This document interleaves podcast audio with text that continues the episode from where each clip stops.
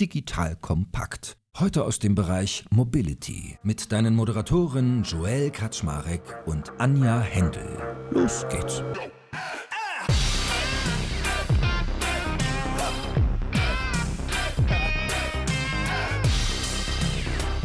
Hallo Leute, mein Name ist Joel Kaczmarek. Ich bin der Geschäftsführer von Digital Compact und heute darf ich wieder mit der lieben Anja Händel tief in die Welt der Mobility-Konzepte eintauchen. Und zwar haben wir uns heute mit Oliver Mackprang einen sehr spannenden Gast eingeladen.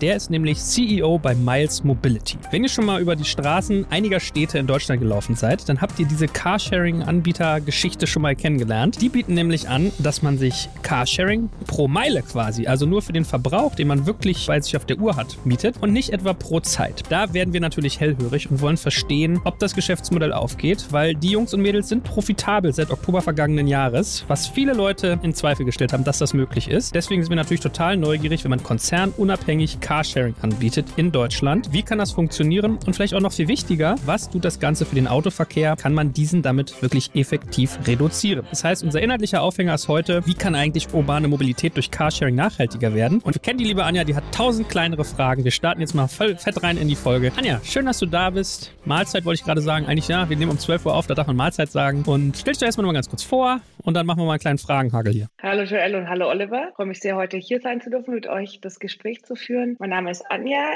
Händel. Ich bin Geschäftsführerin von Diconium. Wir kümmern uns um digitale Transformation und Mobilität und E-Commerce und freue mich riesig, heute mit euch sprechen zu können. Oliver, ich würde sagen, wir fangen mal an mit einem kurzen, schnellen Fragenhagel. Ich stelle dir immer zwei Auswahlworte vor und du darfst einfach kurz und knackig auswählen, was dir mehr liegt oder was mehr deins ist. Und dann starten wir nach dem Aufwärmen in die Folge. Bin ich gespannt, ja. Bist du bereit, Oliver? Ja, mein Bestes. Super. Perfekt, dann fange ich an. Teilen oder besitzen? Teilen. In der Stadt wohnen oder auf dem Land? Stadt. Roadtrip oder Flugreise? Flugreise. Sprinter oder Kleinwagen? Kleinwagen.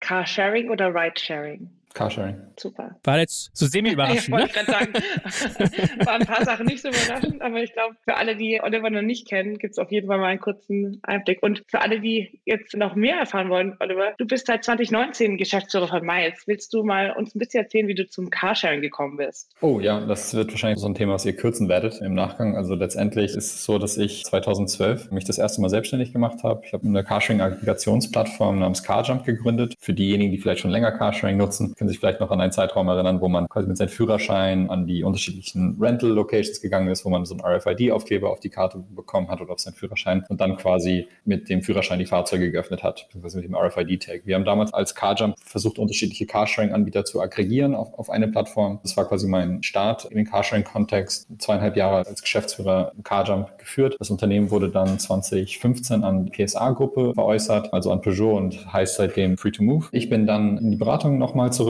war bei Etikani oder wie sie heute Kani nennen, dann nochmal in der Beratung, aber Herz schlägt auf jeden Fall immer für die Mobilität. Habe dann quasi einen kurzen Abstecher, war ein Jahr lang bei Moja, das ist ein elektrifizierter Ridesharer in Hamburg, eine Volkswagen-Tochter, da in der Strategie- und M&A-Abteilung wo die Aufgabe ja letztendlich ist, so auf Trends zu achten und entsprechend Vorbote zu sein für so Marktentwicklungen. Und da kam es, dass Alexander Eitner, der Gründer von Miles Mobility, eine Finanzierungsrunde mit Lukas Skadowski gemacht hat, Series A von Miles 2019 und quasi das Management-Team ein bisschen breiter aufstellen wollten. Und ich kannte Alex. Alex hatte davor Spotcar, seine erste Carsharing-Gründung hinter sich. Da haben wir uns damals kennengelernt, als ich bei Carjump war und er bei Spotcar. Ich kannte Lukas, welcher Gründer kennt ihn nicht, in Berlin gefühlt. Und das hat es ganz gut gepasst, ja, dass ich einfach zu Miles gekommen bin. Also so ist es dann 2019 entstanden. Ich bin mit meinem Kollegen Avi Christiansson, der auch bei uns CFO und Geschäftsführer ist, dann 2019 zu Miles gestoßen. Also das so in langer Ausführung, wie das dazu kam. Jetzt kommt ein kleiner Werbespot. Aufgepasst! Wenn man so darüber nachdenkt, hängt die Leistung eines Unternehmens oft von der Qualität der sogenannten Digital Experience ab, die man Kundinnen und Mitarbeitenden bietet. Wenn deine Apps, Websites oder andere Benutzererfahrungen zu verwirrend sind, werden deine Kundinnen nicht lange bleiben und wahrscheinlich nichts von dir oder sogar von deinen Mitbewerbern kaufen. Und genauso ist das auch bei deinen Mitarbeitenden. Wenn sie zu frustriert oder überfordert von der Software sind, die sie nutzen sollen, leidet die Produktivität natürlich stark darunter. Und unser Partner Pendo ändert das. Mit Pendo bekommst du die All-in-One-Plattform für die Digital Experience Experience, damit du deine NutzerInnen besser verstehen kannst und erkennst, wo es Schwierigkeiten gibt. Pendo kombiniert nämlich Produktanalysen, In-App-Anleitungen, Benutzerfeedback und Session-Replays, damit du die Softwareerlebnisse für alle KundInnen und Mitarbeitenden verbessern kannst. Über 10.000 Unternehmen nutzen Pendo jeden Tag, darunter einige der innovativsten Organisationen der Welt. Und wenn du also auch Pendo nutzen willst, schau doch einfach mal unter digitalkompakt.de slash Pendo, schreibt sich P-E-N-D-O, vorbei. Dort kannst du das Ganze einfach mal kostenfrei testen und wie immer findest du alle Infos auch auf unserer Sponsorenseite unter digitalkompakt.de slash Sponsoren. Werbung Ende. Guck mal, erklärt wie ein junger Gott hier. Perfekt. Du hast gerade ja schon ein paar größere Automobilkonzerne genannt, mit der PSA-Gruppe und mit der Volkswagen-Gruppe, die auch sich langsam alle in das Thema Carsharing reintrauen. Ich habe auch mal von dir gelesen, dass du sagst, das kann man eigentlich mit so einem Mindset nicht machen, weil man das ganzheitlich denken muss. Kannst du vielleicht dazu ein paar Worte erzählen, warum du glaubst, dass sich die Automobilkonzerne so schwer damit tun, wirklich von Hardware bauen, Autos bauen, in Mobilitätslösungen anbieten, was da deine Erfahrung wert ist, warum du sagst, hast du auch selber erfahren bei Moja, was da so ein bisschen deine Insights sind. Was macht das für die so viel schwieriger und warum seid ihr so erfolgreich mit Miles? Weil ihr seid ja profitabel, wovon ja viele träumen. Es ist schwierig, auf eine Sache dazu kommen. Eine Sache, das ist so sicherlich irgendwo eine Incentivierung und Leadership-Thematik. Und ich meine, da wird so viel drüber gesprochen und so, aber das ist dann einfach das Paradebeispiel, wieso das an der einen oder anderen Stelle auch schief geht und was letztendlich für eine Kultur oder für eine Incentivierung da vorherrscht. Ich meine, ich teile da deine Meinung nicht ganz. Du sagst, einige trauen sich da langsam rein. So, wenn man jetzt an Daimler oder BMW denkt, die sind schon ewig drin, ne? also über zwölf Jahre. Die Frage ist halt immer so, aus welchem Kontext entstehen diese Unternehmen? Ja? Also mit welchen Bürden werden diese Startups beladen? Das größte Problem, was wir operativ haben, ist, uns fehlt Kapital, ist immer das Thema. Ne? Startups haben einfach nicht genug Geld und so weiter und so fort. Dazu werden sie aber halt erfinderisch, müssen halt Probleme einfach anders herangehen. Und diese Ressourcenknappheit, Thema Geld, Thema Zugang, Thema Personal, führt zu diesem erfinderisch sein. Und in einem Konzern ist genau das Gegenteil. Ja? Man ist einfach eher satt und träge. Und das führt dazu, dass man einfach bestimmte Prozesse, Dienstleisterauswahl, Gehälter des Managements, das Thema Risiko einfach auch anders ist. Also das ist, wenn man als Beispiel, jetzt möchte ich keinen explizit nennen, aber wenn man jetzt beispielsweise bei einem Carshare eines OEMs ist, und das ist jetzt reine Vermutung, ja, also möchte ich auch ganz deutlich sagen, also ich schwärze da jetzt keinen an, und ich jetzt die letzten x Jahre meiner Karriere, vielleicht sogar meine gesamte Karriere bei dem Konzern irgendwie verbracht habe und dann da eingesetzt werde, mehrere Sachen. Einmal persönlich, Risiko ist nicht existent, weil irgendwie, wenn ich, ne, jeder Gründer wird es kennen, so, ey, ich muss das einfach delivern. Der Druck ist einfach hier enorm. Ich will nicht sagen, sonst bin ich pleite oder was auch immer, aber das ist es einfach für die einen oder anderen. Hingegen der Konzerner, ja gut, der ist ja konzerngebundener Vertrag. What's the worst that can happen? Ja, er geht halt zurück. Das Risikoprofil ist ein anderes. Die Incentivierung ist es aber auch. Also ganz klar ist natürlich, ich will jetzt nicht sagen, alle Gründer träumen vom Reichtum oder sowas, aber das ist natürlich ein weltverändernder Umstand, wenn man jetzt ein bisschen puristischer unterwegs ist, dass man die Welt verändern möchte oder sowas, aber sicherlich auch die andere Incentivierung, die da vorher herrscht, die auch real ist, gibt es im Konzern nicht. Also wenn jetzt einer da irgendwie was extrem Erfolgreiches macht, hat er halt auch wenig davon im Umkehrschluss. Also das ist einmal die persönliche Incentivierung des Managements, der Leute, die da eingesetzt werden, das Risiko, was sie eingehen oder nicht eingehen. Das gilt aber auch für das gesamte Team natürlich. Ja. Die Leute, die man hired oder einstellt, erfahren im Startup oftmals einfach eine geringere Bezahlung zu Beginn, aber kriegen natürlich die Opportunität, etwas mitzugestalten, wo sie im Konzern niemals mitreden dürften. Ja. Also das ist natürlich ganz klar, wo erst später im Konzern mitentschieden werden darf. Das ist in einem Startup natürlich einfach viel früher der Fall, weil man keinen anderen hat, den man mit einbeziehen kann in die Entscheidungsfindung, außer die wenigen Leute, die man hat. Ne? Insofern, das bezieht sich aufs Management, das bezieht sich auf die gesamte ähm, Personalstruktur. Und dann letztendlich ist das andere Thema, was auch ganz wichtig ist, ist, was möchte das Unternehmen oder das Startup bewirken? Und jetzt kann mir keiner erzählen, dass eine Tochtergesellschaft von dem OEM ernsthaft Interesse daran hat, weniger Autoabsatz zu bewirken. Also das ist doch schizophren. Und damit werden die einfach beladen wenn wir hier mit der Politik sprechen oder über Studien oder was es hier für Maßnahmen geben kann, einfach um ein ganz plakatives Beispiel zu nennen, eine Automaut innerhalb der Stadt. Kosten würden uns aufgebürdet werden. Das ist erstmal schlecht, aber es würden auch 1,2 Millionen private Autobesitzer Kosten aufgebürdet werden. Und ein Großteil von ihnen würde dann aufs Auto verzichten und dann zu unseren Kunden werden. Also das ist ein super Trade-off für uns als Carsharing-Unternehmen. Wenn ich eine OEM bin und Autoabsatz und Carsharing, dann ist es mir doch nicht wert, was ich WeShare hat irgendwie 1500 und ein paar andere haben irgendwie 1000 Fahrzeuge in der Stadt. Ich will doch nicht dafür, dass meine Carsharing-Tochter dann vielleicht in die schwarzen Zahlen gedrückt wird, 1000 Fahrzeuge profitabel betreiben, statt irgendwie 1,2 Millionen potenziellen Absatzmarkt zu gefährden. Und das findet man entlang der gesamten Entscheidungsfindung innerhalb der Unternehmen. Also es ist jetzt auch kein Geheimnis, dass beispielsweise DriveNow in der Vergangenheit, also ganz zur Gründung, da waren ja auch im Business Case so Quersubventionierungen drin wie Absatz und das sind junge Fahrer und irgendwann, wenn sie bei der Entscheidung Entscheidung von einem eigenen Auto stehen, werden sie unsere Autos mehr mögen, weil sie dann herangeführt worden sind. So kannst du kein Carsharing betreiben. Ich verkaufe doch keine Probefahrt. Ich denke mir doch nicht bei unseren Dienstleistungen so, hoffentlich werden die eines Tages unseren Dienst nicht mehr nutzen und sich ein Auto kaufen und dabei an die Produkte denken. Das war jetzt sehr viel, aber ich meine, es ist einfach die Facettenvielfalt, die dazu führt, weswegen ich denke, dass es für sie schwieriger ist. Die haben auch Vorteile, aber das ist schwieriger. Also wenn man mal zusammenfasst, die Incentivierung ist schlecht, quasi kein Skin in the Game und was den Anreize angeht, zu wenig Risiko, was den Druck angeht und dann quasi Legacy, Interessenskonflikt zwischen deinem Bestandsgeschäft und dem Carsharing-Geschäft. Was sind denn sonst, wenn du dich mal verortest, deine Vorteile? Also du hast das ja alles nicht, trotzdem ist es ja nicht ganz trivial, was du tust mit Miles. Also der Druck ist groß, kann ich schon mal bestätigen. Ja. Also sowohl gesellschafterseitig als auch die Verantwortung, die da auf einen lastet, ist ja auch nicht ohne. Es sind ja bei Miles über 250 Mitarbeiter, wofür man ja auch irgendwie dafür Sorge trägt, dass sie ihre Miete bezahlen können, dass da Familien hinterhängen und sowas. Ja, das ist jetzt auch nicht trivial. Das andere ist natürlich die Incentivierung ist da schon vorhanden. Ja, also ist jetzt auch kein Geheimnis, dass uns das Management-Team oder Gründer natürlich auch am Unternehmen beteiligt sind und das erfolgreich machen wollen. Und das aber natürlich in einem Ausmaß, was unternehmerisch verantwortlich ist. Ja, also es ist jetzt irgendwie kein absurdes Topline-Growth und Hauptsache man findet einen Folgefinanzierer, weil ich habe noch irgendwie 30 Tage Cash auf der Hand. Das System fand auch nicht. Das ist halt schon ein anderes Wachstum, was hier bei uns liegt, was aber wichtig ist, einfach aufgrund der Größenordnung und der Geldsumme, die wir drehen.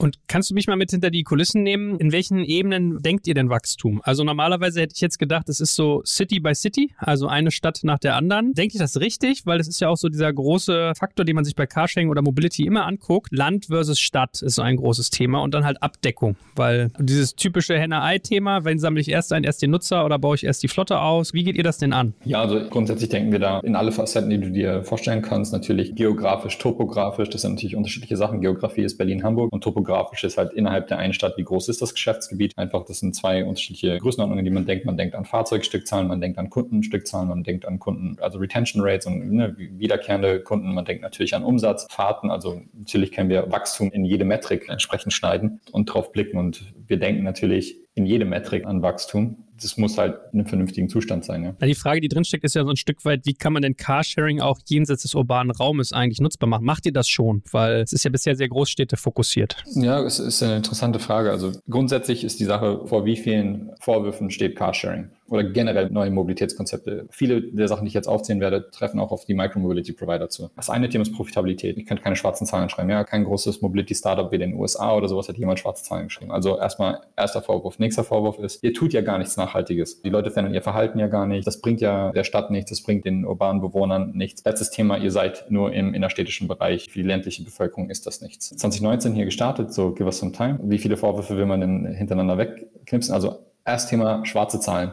Interessanterweise ist das jetzt weniger der Vorwurf geworden. Jetzt haben wir die anderen zwei Themen. Nachhaltigkeit und, sage ich mal, Vorstadt, der nicht urbane Raum. Da ist extrem wichtig, klarzustellen, worüber wir sprechen. Ja, also was genau ist ein Außenbezirk, was genau ist eine Vorstadt. Jeder hat da irgendeine Vorstellung, aber mir ist wichtig, dass man da konkret drüber spricht.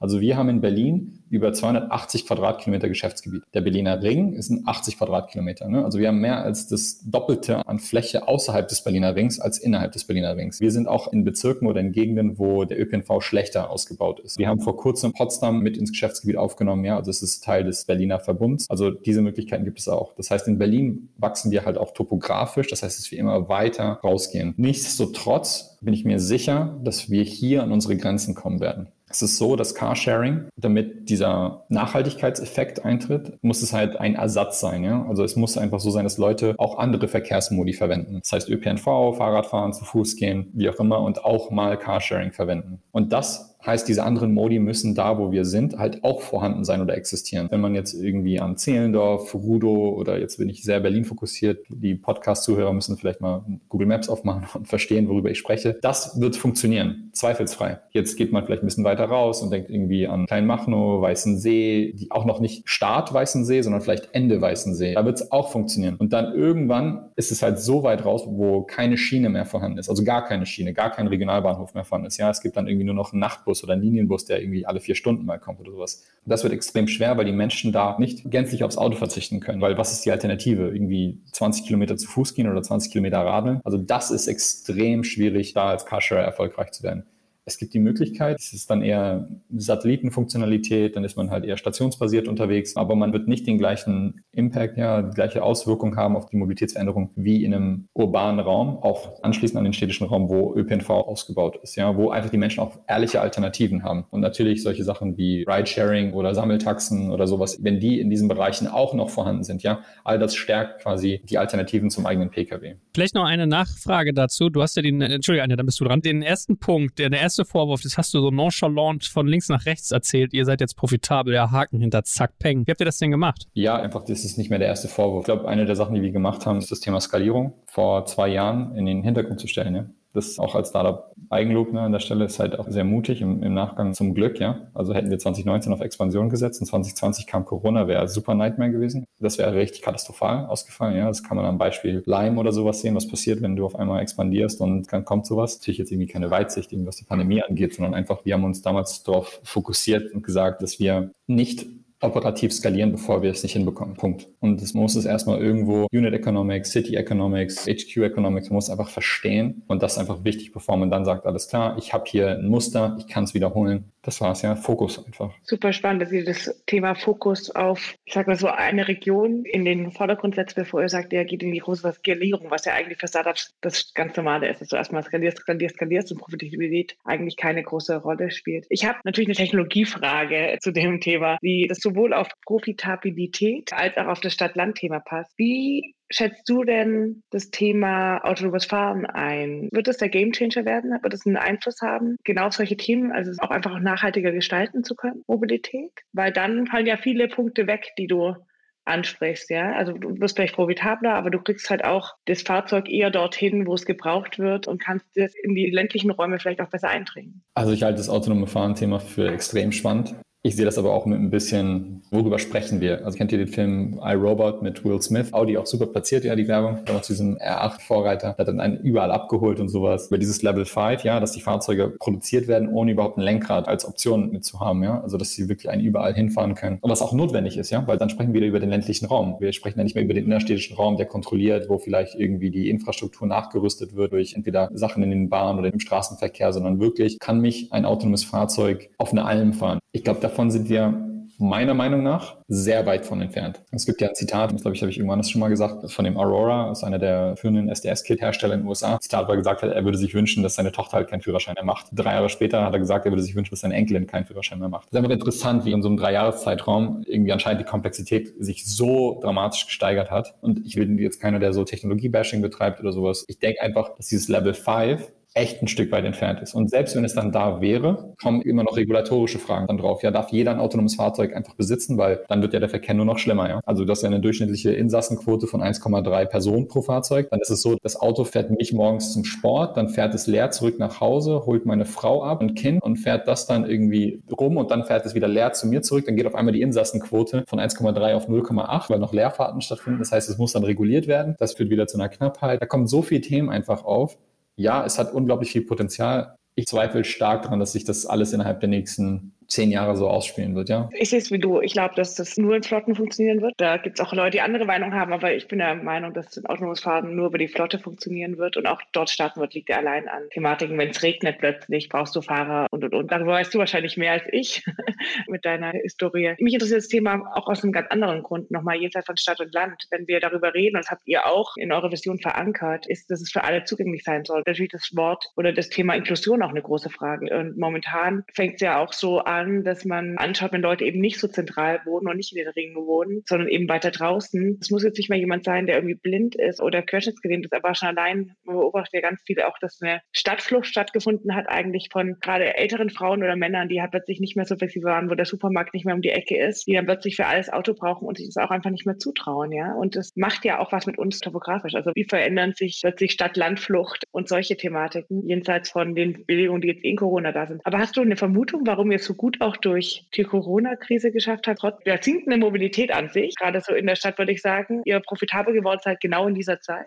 Ja, aber sind wir nicht man liest die Mitteilung, ist ja nicht so, dass unsere Budgetplanung dagegen gelegt hat. Ne? Wer weiß, was gewesen wäre, wenn es nicht gekommen wäre. Man muss auch die Corona-Zeit, es wird witzig darüber zu reflektieren, ne? also was jetzt irgendwie in den letzten 18 Monaten passiert ist. Der März, April letztes Jahr war Shitshow. Es war absoluter Nightmare. Das war für die Mobilität natürlich auch global und Gesundheit und ist mir völlig klar und ich möchte es jetzt auch nicht so sagen, okay, wir waren die schwer betroffen. Es gab wirklich Menschen, die extrem gesundheitlich darunter gelitten haben und Leute, die ihr Job verloren haben. War für die gesamte Gesellschaft sicherlich eine Stressprobe. Und für uns als Branche, und jetzt rede ich von allen, von, von Micromobility-Providern, Carsharer, Hotellerie, Fluggesellschaften, ja, also jeder, der Menschen transportiert hat, war einfach, es war brutal im März und April. Und das hat bei uns wirklich Fahrteneinbußen von 70 Prozent. Man darf ja auch nicht vergessen, wenn man über die Mobilität nachdenkt, ja, das war bis dato ein rezessionssicheres Geschäftsmodell, weil die Menschen bewegen sich immer. Also ob jetzt irgendwie Finanzkrise oder sowas, ist ja egal. Also die Leute gehen ja trotzdem irgendwie von A nach B. Und das war dann erstmalig so ein Effekt, wo das dann halt nicht mehr der Fall war. Unsere Kosten sind ja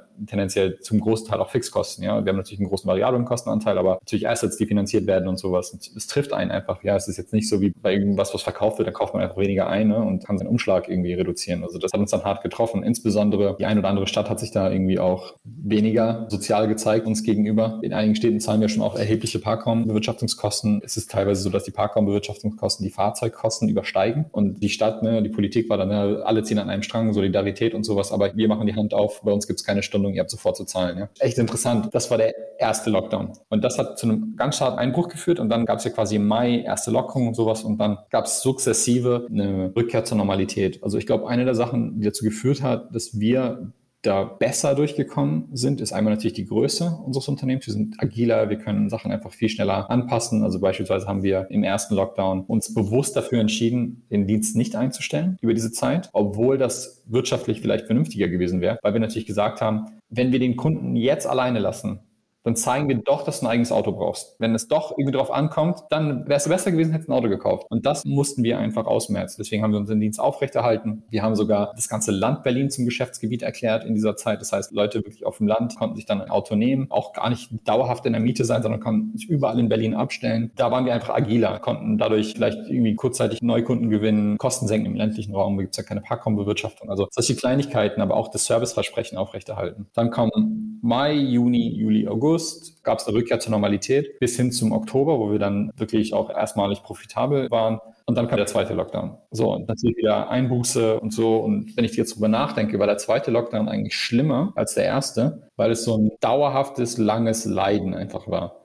War November, Dezember, Januar, Februar, März, ernsthaft noch in den April rein. Das waren so sechs Monate einfach Leiden bei uns. Das war extrem merkwürdig. Jetzt ist einigermaßen bei uns wieder die Normalität drin. Ich würde sagen, vom Bewegungsbild tatsächlich auch komplette Normalität wieder eingekehrt, würde ich behaupten. Und auf die Frage, wieso sind wir da so gut durchgekommen? Ich glaube, das war einmal das Serviceversprechen aufrechterhalten und auch, wie schnell wir auf Sachen reagieren konnten. Jetzt kommt ein kleiner Werbespot. Aufgepasst. Du kennst es doch sicherlich auch. Der Frühling ist im vollen Gange, es müsste mal wieder geputzt werden oder auch ausgemistet. Also wir haben das Thema auf jeden Fall gerade, denn nach unserem großen Live-Treffen von unserem Business Club Makers and Shakers missten wir gerade unseren ganzen Keller aus und dabei gibt es auch Dinge, da habe ich gar keine Lust, die aufwendig ins Internet zu stellen, sondern suche Hilfe. Und zwar haben wir da einen spannenden Partner, den kennst du bestimmt auch schon, denn mit Rebuy kannst du deine gebrauchten Artikel, wie zum Beispiel Bücher, Musik, Filme oder Technik wie Smartphones, HiFi und vieles mehr verkaufen. Komplett stressfrei, ohne lästige günstiges Erstellen von Anzeigen und vor allem ohne stressige Kommunikation mit KäuferInnen. In nur 30 Sekunden findest du heraus, wie viel Geld du für deine Artikel bekommst und wenn dein Artikel im Lager von Rebuy angekommen ist, bekommst du das Geld ganz automatisch schon sechs Tage später ausgezahlt. Also, mach's wie wir, spar dir doch einfach das Text- und Abfotografieren deiner Schätze und besuche direkt Rebuy. Unter digitalkompakt.de slash Rebuy habe ich dir eine Weiterleitung eingerichtet und alle Infos findest du wie immer auch auf unserer Sponsorenseite unter digitalkompakt.de slash Sponsoren. Werbung Ende. Danke dafür. Ich war in der Zeit, vor allem im Zeitlockdown, schwanger und habe ganz oft Carsharing genutzt, weil es natürlich du dann irgendwie nochmal doppelt das Schutzbedürfnis hast, ja. Und natürlich sich irgendwie dann so ein Carsharing-Fahrzeug ganz anders anfühlt, wie wenn du in eine U-Bahn oder S-Bahn einsteigst. Deswegen bin ich in der Zeit fast nur, wenn ich mich bewegt habe, ganz wenig natürlich, viel weniger als sonst, auf Carsharing umgegangen. Also auf kleinem Niveau wart ihr mein Anker, ja. Das ist auch ganz wichtig, dann nochmal aufrechtzuerhalten, ne? weil das habe ich natürlich im ganzen Freundeskreis und so, boah, ich muss doch super laufen. Ne? Also die Leute meiden ja die S-Bahn. Nein. Also normalerweise fahren die Menschen ja irgendwie 3,7 Fahrten am Tag, also zweimal S-Bahn, einmal Fahrrad oder keine Ahnung, wie gehen zur Arbeit, gehen zum Supermarkt und zurück. Also bewegen sich total anders. Und dann fällt ja jede zehnte Fahrt oder zwölfte Fahrt oder was auch immer dein persönliches Profil ist auf Carsharing. Und jetzt bewegen sich die Menschen dann nur noch einmal die Woche und das eine Mal nehmen sie dann ein Carsharing-Auto. Das war total undankbar. Von meinen Arztterminen könnt ihr langfristig nicht leben, ja? genau. Aber dann lasst uns doch auf die Zielgerade einbiegen, oder Joel? Ja, ich wollte aber gerade sagen, ich habe ähnliches gehört von Autovermietern. 91 Prozent Umsatzrückgang in Corona war, was ich von einem namhaften Player da mal mitgekriegt habe. Also das ist schon ziemlich brutal. Was uns natürlich noch interessieren würde, vielleicht so eine Achse, die wir mal eintauchen könnten. Also an einer Stelle muss ich auch mal sagen, vielleicht nochmal erwähnen, ihr macht ja auch gar nicht nur Personenfahrzeuge, sondern auch Lastfahrzeuge, ne? Ich habe die Alex bei uns, unser Organisationsgenie, die ist nach Dessau gezogen, hat sich dann in Berlin hier so eine Robbe von Robben und Wientjes, ist so ein Anbieter gemietet, kam dahin und 5 Uhr irgendwas aufgestanden, um 7 Uhr in Berlin und dann hieß es so, ja, aber sie haben ja nur eine Reservierung gehabt, die mussten sie noch bestätigen, haben sie nicht gemacht, ihr Fahrzeug ist nicht da, voll am Kotzen. Ja, guess, wer sie gerettet hat. Ne? Oliver hebt die Hände und freut sich. Ja, das freut mich sehr, ja. Also First Choice wäre mir lieber gewesen, aber take it, ja. Gut, aber Disclaimer, also ihr macht auch Transportsachen im Sinne von Waren bringen. Vielleicht kannst du ja da nochmal einen kleinen Mini-Exkurs machen, was da anders ist. Also ist das Modell da groß variabel, weil so ein Umzugsfahrzeug ist ja so, das steht halt irgendwie sieben Stunden dann wahrscheinlich rum, weil man ein- und ablädt und fährt gar nicht so viel. Ist das für euch auch so profitabel wie euer Personenbeförderungsgeschäft? Genau, also wir haben Nutzfahrzeuge halt auch in der Flotte. Das sind als Beispiel die, die klassische VBT6, Mercedes-Benz Sprinter, also das, was man so als Nutzfahrzeug kennt, ja, was man aber auch noch mit einem normalen Führerschein fahren kann. Also jetzt keinen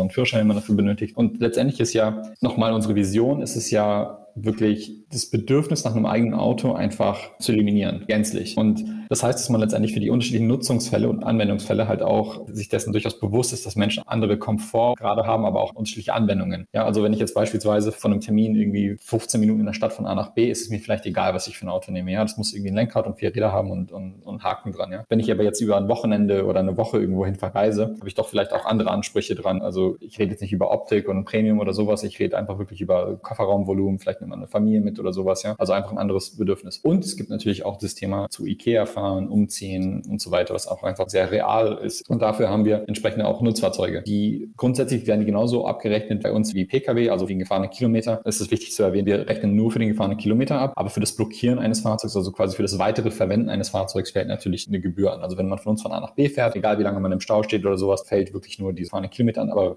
weil man jetzt ein Auto versperrt und immer noch nicht aus der Miete freigibt oder zum Supermarkt reinläuft, dann blockiert man es ja quasi für die Community und deswegen muss man es halt bezahlen. Bei einem Nutzfahrzeug ist es ähnlich. Also man reserviert es sich, dann bezahlt man das. Da fällt man aber relativ schnell bei uns quasi diese Zeittarife rein. Ja, es gibt einen Sechs-Stunden-Tarif, es gibt einen Tagestarif, wo dann letztendlich auch ein Kostendeckel da ist, dass die Menschen jetzt da keine Sorge haben müssen, dass die Kosten explodieren. Es ist einfach ein anderer Anwendungsfall. Ja, die Fahrzeuge sind grundsätzlich teurer, das heißt, es gibt höhere Assetfinanzierungskosten. Die variablen Kosten sind teils, teils, teils höher, teils niedriger. Auch die schreiben schwarze Zahlen. Also es gibt so zwei Punkte, die ich noch im Kopf habe, was jetzt euren Convenience-Level angeht, wenn man wirklich an diesen Punkt möchte, dass man kein Auto mehr braucht. Der eine Faktor, der, glaube ich, noch aufpoppt, ist das Thema Klima. Also Elektromobilität wäre so das Stichwort. Wie viel von eurer Flotte ist denn schon elektrisch und macht das einen Hebel? Weil mir geht es auch so, dass ich mich manchmal frage, also wir haben irgendwie einen Diesel, das ist ja seit kurzem irgendwie so der Ultraböse unter den Fahrzeugen, was man nicht wusste, als man ihn gekauft hat. Ist es für Leute ein Thema, dass sie mit euch vielleicht auch umweltfreundlich, im besten Fall halbwegs klimaneutral fahren können? Ja, also das ist es auf jeden Fall für Menschen und wir sind dran. Und ich kann auch sagen, in welchen Facettenvielfalt wir dran sind. Also grundsätzlich muss man sagen, egal was für ein Carsharing man verwendet, wenn man kein eigenes Auto hat, fährt man auf jeden Fall CO2-neutraler, freundlicher, als wenn man ein eigenes Auto besitzt. Einfach aufgrund dessen, dass man einen Teil seiner Wegstrecken auch auf den ÖPNV auslagert oder was auch immer man mit in seinen Mix nimmt, ist immer CO2-neutraler als ein eigenes Auto zu verwenden. Ja? So, jetzt ist es aber so, dass mir natürlich bewusst ist, dass ein eigenes Fahrzeug, das ist irgendwie Freiheit, das ist Convenience, das ist irgendwie praktisch und wir substituieren quasi dieses Freiheit und praktisches Dasein mit diesem Gelegenheitsgebrauch ne, durch das eigene Auto, durch Carsharing. Das heißt, egal was, mit Carsharing fährt man CO2-neutraler als mit einem eigenen Auto. So, dazu kommt es, okay, was für ein Carsharing-Auto verwendet man? Bei uns ist es so, dass die ganzen Fahrzeuge immer, das ist jetzt vielleicht für den einen oder anderen unattraktiv, aber das ist meine Einleitung zum Thema Wettbewerb nochmal relevant gewesen. Wir haben bei uns immer eine geringe Motorisierung drin, wir haben einfach niedrig verbrauchende Benziner. Wir verkaufen halt keine Probefahrt. Man wird bei uns keinen Supersportwagen finden in der Flotte. Und das ist auch einfach wichtig, weil du brauchst einen Wagen, um von A nach B zu kommen, irgendwie vielleicht ein Wochenende zu verreisen, aufs Land zu fahren. Deswegen sind bei uns die Motorisierungen so CO2-arm wie möglich. Bei allen Verbrennern, die wir haben. Dann geht es noch ein Stück weiter. Elektrifizierung. Wir elektrifizieren unsere Flotte nach und nach und es ist halt auch unser Anspruch, dass wir einen höheren Elektrifizierungsanteil haben als die bundesdeutsche Flotte, also quasi als der Schnitt aller Fahrzeuge in Deutschland. Dennoch glaube ich, dass es mittelfristig immer ein Mix sein wird, weil es gibt einfach beim Elektrothema Infrastruktur, da heulen alle drüber. Da möchte ich gerne mit auf den Zug springen und sagen, ich heule auch dazu. Es gibt nicht genug Ladeinfrastruktur. Und ganz klar, dass das nicht ausreicht. Insbesondere, da wir ja nicht irgendwie in privaten Kontext laden können. Ja, also wir müssen die öffentliche Ladeinfrastruktur verwenden. Klar gibt es irgendwie Partnerschaften, die man eingehen kann mit Infrastrukturprovider oder sowas. Aber grundsätzlich ist das Thema Laden halt ein Problem. Dazu kommt, dass die Fahrzeuge halt aktuell noch ein Tick teuer sind. Ja, also da muss man sich auch reinentwickeln. Und diese Kopplung macht es halt so schwer. Die Fahrzeuge sind in der Anschaffung teurer und dann sind die auch noch operativ teurer. Und nochmal das i-Tüpfelchen on top ist, dass die Kunden einen auch abstrafen. Nicht bewusst, aber das ist dann so, dann möchtest du halt am Wochenende irgendwie rausfahren oder selbst eine innerstädtische Fahrt. Du guckst dann auf die Karte und siehst ein Miles-Fahrzeug, was elektrisch ist. Siehst du, oh, 18% Akku. Dann lieber ein Verbrenner, weil da kann ich schnell tanken. Ja? Also das heißt, dass quasi dieses Thema Range Anxiety ist da einfach genau vorhanden. Es ist sehr existent. Und da müssen wir nach und nach einfach zum Kundeneducation irgendwie beitragen, ja, dass die Leute einfach wissen, okay, 18 Prozent mittlerweile, die Reichweite, muss man sagen, wird immer besser. Also 18 Prozent ist völlig ausreichend, ja. Also was soll das für eine Fahrt sein, dass jemand irgendwie 80 Kilometer braucht innerstädtisch? Also für die meisten reicht es. Und da das dauert noch einen Moment, bis die Kunden sich einfach wohler fühlen, einfach mit dieser Anwendung. Und natürlich weiß ich, jetzt wird der eine oder andere sagen, ja, es gibt aber andere elektrifizierte Carsharer, die machen das, ja. Also die haben einen größeren elektrischen Anteil als ihr. Denke ich mir so, ja, wenn die Muttergesellschaft dafür 10.000 Touaregs im Jahr verkaufen muss, damit man das andere subventioniert, dann soll jeder für sich selber da die Entscheidung treffen. Ja? Du wirst ja ein richtig bissiges Stück hier.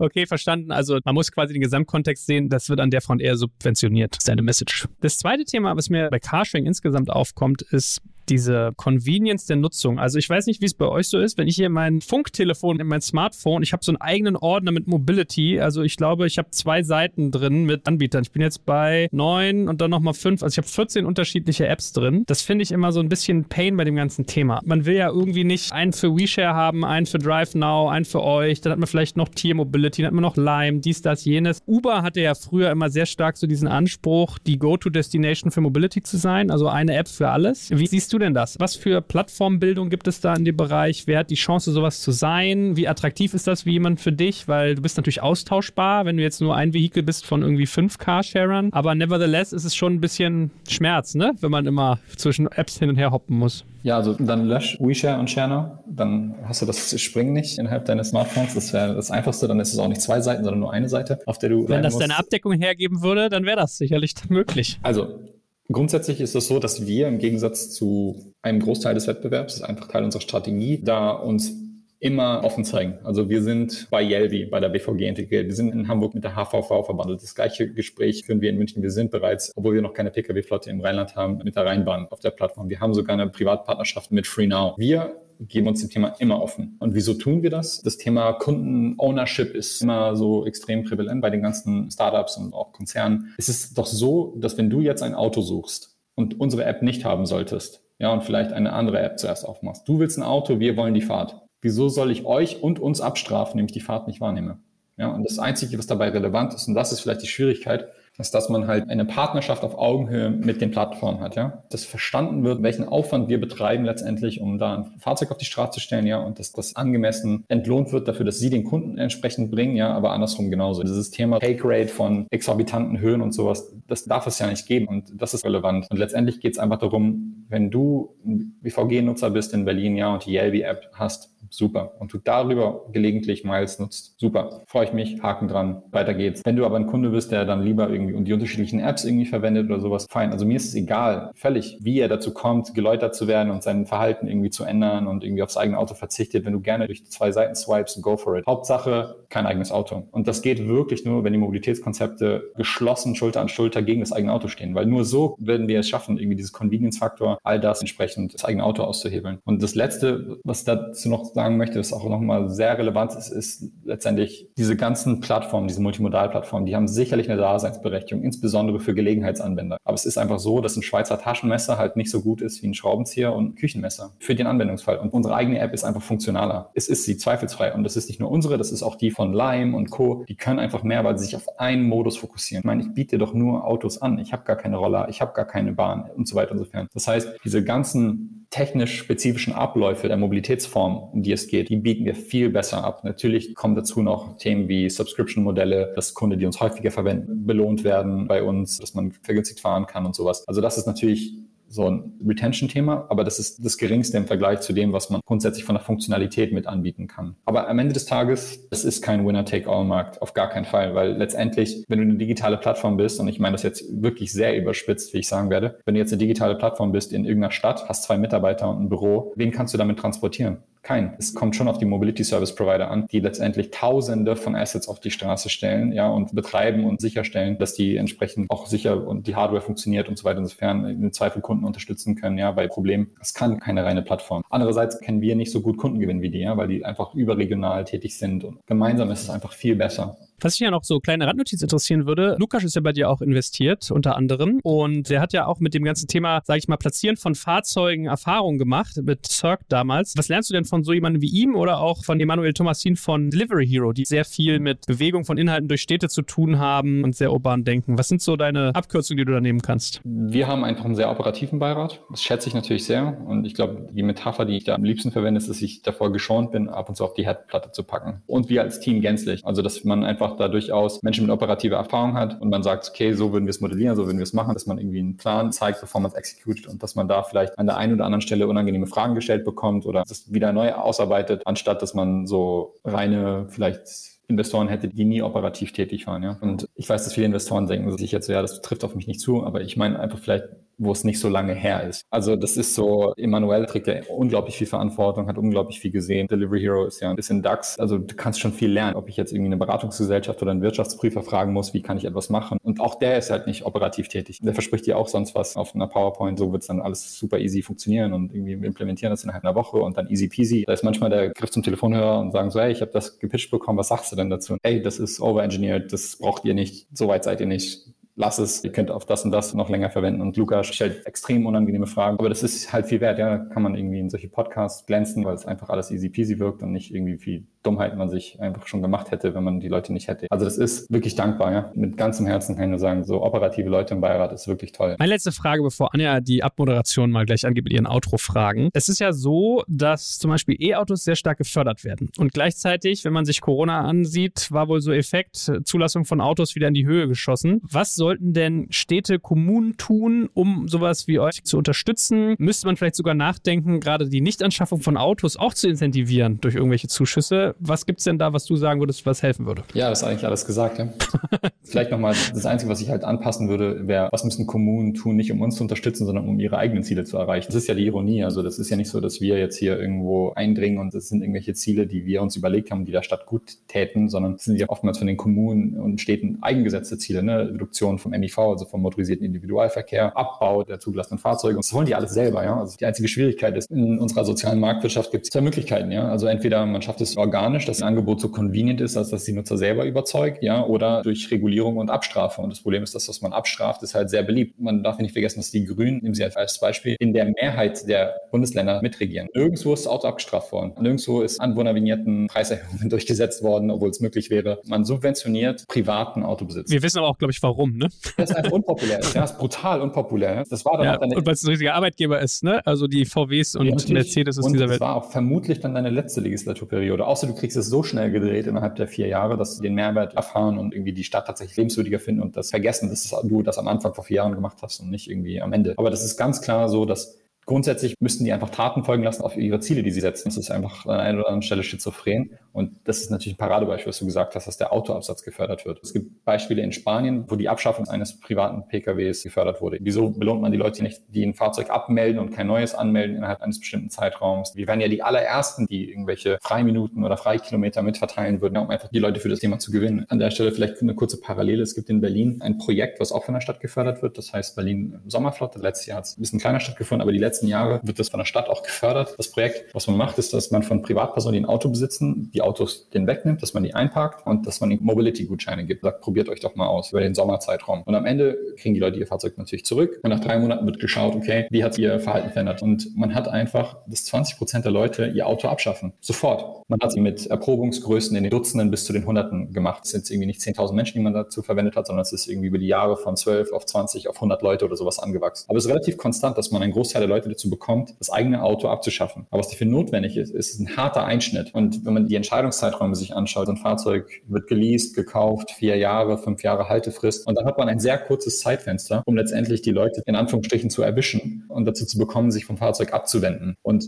da muss jeder halt an sich selber denken, wie er sich selber verhält. Die Stadt muss dafür mehr tun. Ja, die Politik wird gut darin beraten, einfach den urbanen Raum fairer zu bepreisen. Quasi Parkraum, Abstellflächen, ja, die Instandsetzung der Straßen, die Instandsetzung des Parkens und einfach dieses, in Anführungsstrichen, soziale Verhalten einfach zu fördern. Ja? Also ich meine, es ist doch überall so. Es ist auch Zigaretten, die teuer bepreist sind, weil da Langzeitfolgen und auf den Kassen wieder ankommen. Ob es andere Sachen sind, es gibt so viele Beispiele dafür, wo ungewolltes Verhalten einfach bepreist wird. Ja? Und das ist hier genau dasselbe. Super. Ja, schade, dass da nicht mehr passiert. Sharon, willst du noch ergänzen? Nein, okay. das Schlusswort obliegt dir. Was mich noch interessieren würde, ist, ist ja oft so, wir haben ja gerade auch über Strategie gesprochen und was zu tun wäre, dass man überschätzt, was in einem Jahr passiert und unterschätzt, was in zehn Jahren passieren kann. Und ich würde gerne heute mal den Speech Spot nochmal dazwischen mit dir besprechen. Was glaubst du, wie sich Carsharing in den nächsten fünf Jahren entwickeln wird? Ja, also ich glaube, dass Carsharing als Begrifflichkeit immer mehr in den Hintergrund geraten wird. Es gibt einfach eine Konvergenz zwischen so Carsharing, Car Rental, Short-Term Lease, Subscription und dass sich diese Märkte einfach extrem annähern werden. Und ich glaube, dass das einfach immer populärer werden wird. Die Technik ermöglicht diesen Convenience-Faktor sehr zu erhöhen, ja. Also wie einfach es ist, Zugang zu bekommen, wie wirklich praktisch schnell das ganze Thema ist. Dazu kommt, da ist natürlich Rückenwind, ja, sowohl ökologisch, policy-seitig, ja, bei den Firmen, Firmen Firmenwagen abschaffen. Die Menschen möchten sich dann ein Stück weit auch selber verändern. Ich glaube, dass das einfach immer populärer werden wird und dass es einfach eine feste Bestandsgröße werden wird im urbanen Raum. Also deutlich mehr als das, was es jetzt ist. Bin ich gerne mit dabei.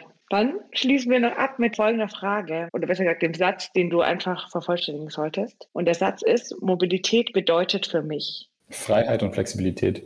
Dankeschön. Lieben, lieben Dank. Es hat viel Spaß gemacht, Oliver. Und keep us posted, wie man so neudeutsch sagt. Ja, sehr gerne. Vielen Dank, dass ihr mich hier hattet. Danke fürs Zuhören beim Digital Kompakt Podcast. Du merkst, hier ziehst du massig Wissen für dich und dein Unternehmen heraus. Wenn du mit uns noch erfolgreicher werden möchtest, abonniere uns auf den gängigen Podcast-Plattformen. Und hey, je größer wir werden, desto mehr Menschen können wir helfen. Also erzähl doch auch deinen Kolleginnen und Kollegen von uns. Bis zum nächsten Mal. Jetzt kommt ein kleiner Werbespot. Aufgepasst! Heute gibt's Werbung in eigener Sache. Wir wollen dich nämlich besser kennenlernen, weil viele hören Woche für Woche unseren Podcast und dabei wissen wir gar nicht immer, wer genau diese Leute sind. Und natürlich wollen wir ja aber wissen, wer du bist, um unseren Inhalt auch an deinen Interessen ausrichten zu können. Und um das zu ändern, habe ich eine Umfrage vorbereitet. Dort kannst du uns erzählen, wer du bist und wofür du dich interessierst. Und was du davon hast, naja, ich meine, je besser wir dich kennen, desto besser können wir unseren Podcast an deine Bedürfnisse anpassen. Und dann spreche ich auch keine Werbung mehr für Penispuppen und Online-Casinos ein, wo dich womöglich ganz andere Dinge interessieren. Nein, kleiner Spaß. Spaß und trotzdem, du tauschst fünf bis zehn Minuten deiner Zeit gegen viele Stunden noch bessere Unterhaltung und tiefen Wissen in der Digitalwirtschaft. Klingt für mich nach einer Win-Win-Situation und geh doch also daher mal auf die Seite digitalkompakt.de/slash Umfrage. Fülle diese nach bestem Wissen und Gewissen aus und freue dich in Zukunft auf noch besseren Content auf Digital Kompakt. Ende der Werbung.